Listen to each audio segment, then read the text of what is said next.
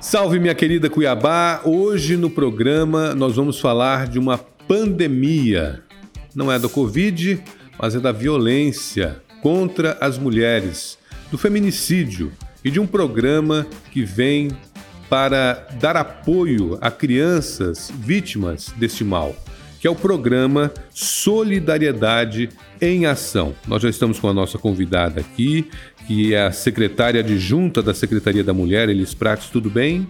Tudo bem. Prazer recebê-la.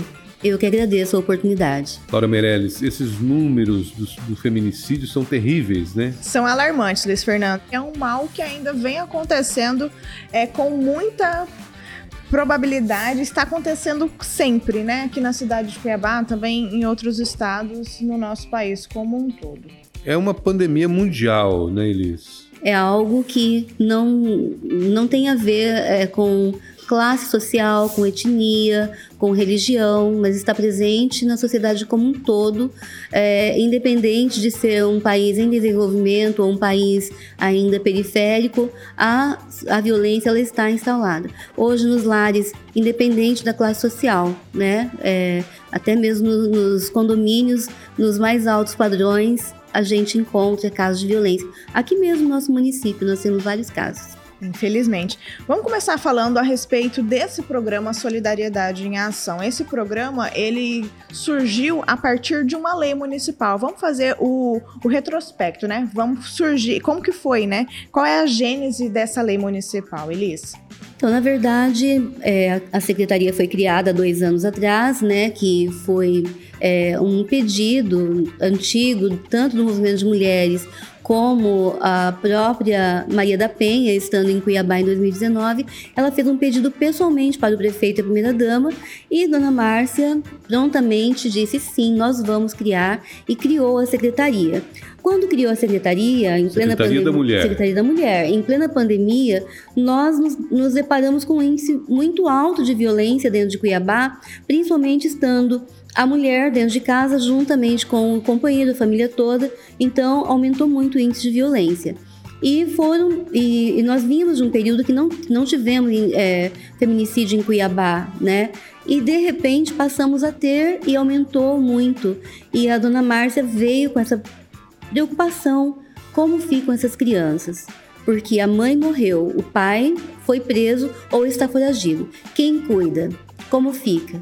E aí ela, assim, foi da, da, cabeça dela, do coração dela, que foi pensado essa, esse, essa, essa proposta. E aí, então, a Secretaria da Mulher, em, em parceria com a assistência, ficou a responsabilidade de criar né, uma, um programa e foi criado, então, Solidariedade em Ação, que visa atender as vítimas do feminicídio. Mas é qualquer vítima? Não, porque nós temos que sim, nesse aspecto, trabalhar a questão, já que a transferência de renda, nós precisamos nos ater e atender realmente as famílias que precisam, que estão dentro ali da margem de vulnerabilidade social. Quem se encaixa no programa? Quem se encaixa no programa são as famílias que não possuem pensão por morte, né, é, ou auxílio reclusão, é, que tem uma, uma renda é, per capita baixa, né? Assim, é, como os mesmos índices utilizados para receber os outros programas sociais do governo federal, por exemplo, né? Então, Bolsa Família, hoje tem esse auxílio emergencial. Então, é mais ou menos essa família, né, que tem direito. E que tenham filhos, né? São é, os filhos do feminicídio que sejam menores de 18 anos é meio salário mínimo por filho ou meio salário mínimo por família? Então, na verdade, a lei ela foi criada e aprovada com meio salário mínimo para até três crianças. Se tiver mais de três crianças, passa a um salário mínimo. Mas a, a dona Márcia, ela se preocupou com isso e nós também, no caso, e achamos que essa lei ela tem que ser revista porque a gente entende que para uma família que passou, né, por uma perda tão significativa, essas crianças precisam de um cuidado maior. Então, essa lei deve ser revista e fazendo adequação, passando sim para um valor por, por criança. É bem importante, né? Justamente é no dia da que esse projeto foi apresentado à ministra Cristiane Brito, a Prefeitura Municipal de Cuiabá, através do prefeito, ele falou, né, que é, estudos serão realizados. E como que foi a apresentação para a Cristiane Brito, que é a atual ministra da Mulher e da Família e dos Direitos Humanos? Olha, é, para nós, né, Secretaria da Mulher de Cuiabá, foi um momento de muito prestígio, né? E muita felicidade por a gente ter lançado o programa com o pagamento das primeiras famílias, três famílias, com a presença da ministra. E ouvir dela que Cuiabá, mais uma vez, saiu na frente, né? Nós já tivemos esse feedback do governo federal quando lançamos o, o espaço de acolhimento das mulheres vítimas de violência, que fomos é, referência nacional, e agora novamente Cuiabá como referência nacional no lançamento desse programa, que ela levou, inclusive, né, como um projeto piloto para estender isso para o país todo. Então, para nós é motivo de orgulho por esse fato, mas gostaríamos imensamente de não termos que criar esse programa, porque a gente sabe que é um programa que vem com muitas dores, com muito sofrimento, né? É, que não tem como você mensurar. A perda de uma mãe dói muito. Perder uma mãe, né, numa situação de violência cometida geralmente pelo próprio pai, é algo que não tem como você mensurar, né? É aquela Nesse... história que, infelizmente, a lei é necessária, né? Necessária. Mas poderia não, não, não existir. Né? Poderia Deveríamos existir. Mas a pandemia. Eu falei no início aqui do, do, do CBA Cash que nós iríamos falar de uma pandemia, que é o que está acontecendo, né? Sim. E uma pandemia, é, nós estamos passando, saindo de uma aí agora, é, né? Mas essa, infelizmente, ela é muito mais difícil, porque não é algo que você consiga tratar com uma vacina né, é algo muito mais complexo. Tanto é que o Solidariedade em Ação, ele não traz apenas esse benefício desse meio salário mínimo para essa família, né? A gente traz também o acolhimento, né, psicossocial dessa família, a assistência social passa a acompanhar essa família, a Secretaria da Mulher passa a acompanhar e oferecer o atendimento psicológico para essas crianças, que é fundamental para que ela não, não é que vai passar essa dor, mas para que ela consiga trabalhar né, é, isso dentro dela e tentar, de alguma forma, buscar forças para retomar a sua vida. É importante frisar, né, que é, vai muito além da transferência de renda. Sim, muito além, muito além. É as crianças entenderem que elas, elas estão sendo vistas, que existe alguém por elas, elas não estão sozinhas.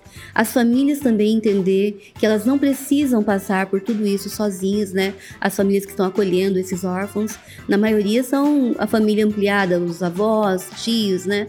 Mas é uma dor muito grande. É e eu me emociono porque a gente eu acompanha te vejo, de perto. Né? Eu te vejo. Uhum, exatamente isso.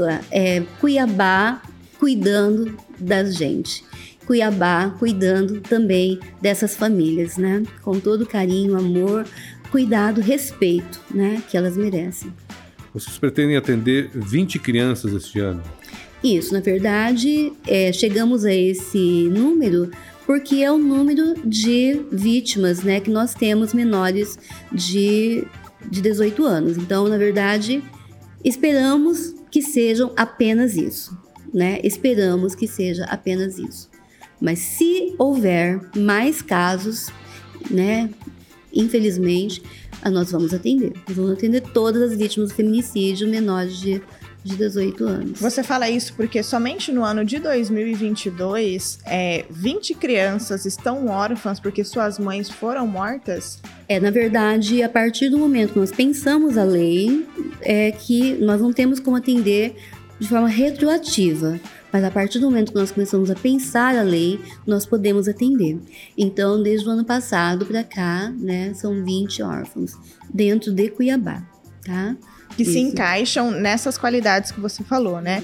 Renda familiar de até R$ 3.500, é, que tenha cadastro único, comprovação de matrícula escolar, né? E outros Sim. pontos necessários para, para que eles se enquadrem na lei vigente. Exatamente. Tudo isso é observado e a gente ainda faz esse acompanhamento. Comprovação de matrícula É. escolar, né? Tem que Sim, estar estudando. tem que estar estudando, tem que. Porque o cadastro único já faz essa mensuração Uhum. para nós. Então, por isso que é importante e a gente trabalha em conjunto com a assistência social, né? Porque a assistência social é responsável por tudo isso, juntamente com a educação. Então, é um trabalho que é, é transversal, não tem como dizer que é uma secretaria só que se responsabiliza. O projeto é, está dentro da nossa pasta, mas com toda essa parceria aí, Todas as secretarias unidas. todas as secretarias unidas.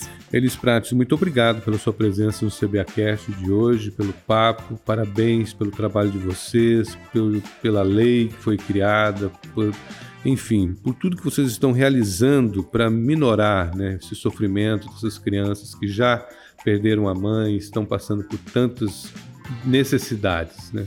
Sim. A gente que agradece, né, em nome da secretária Celia Almeida, que não pôde estar aqui hoje, mas a gente agradece pelo espaço porque é importante essa divulgação, né, que as pessoas compreendam da importância da lei, que ela veio justamente suprir essa necessidade, essa lacuna, né, e dar um apoio maior a essas famílias. Agradeço muito a oportunidade. Muito obrigada mais uma vez pela sua participação, Elis. E nós vamos agora para o giro de notícias.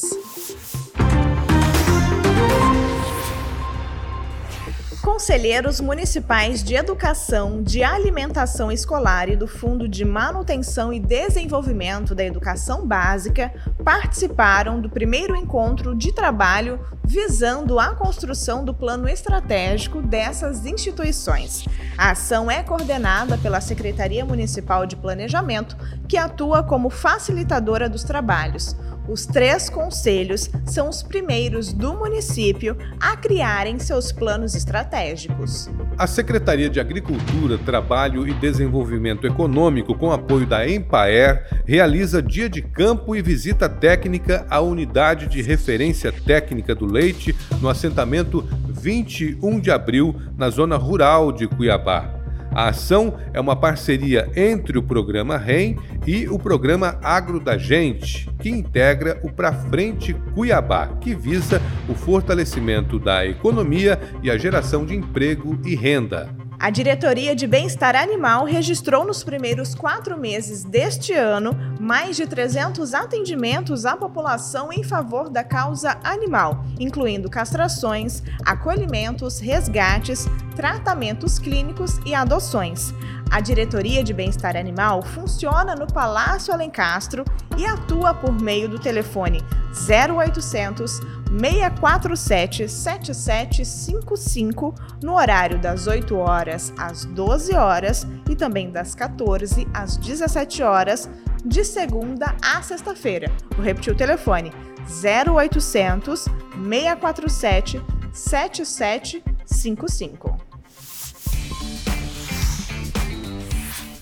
E a edição do CBAcast de hoje fica por aqui. E em breve nós voltamos com muito mais notícias e informações para você. Confira essas e outras informações no site da Prefeitura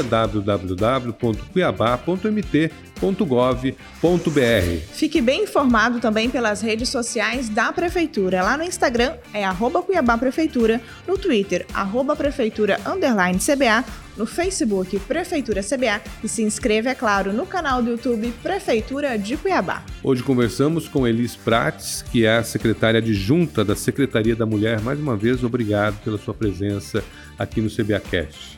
Eu que agradeço. Muito obrigada mais uma vez e até mais, pessoal. Tchau, tchau. Tchau, tchau.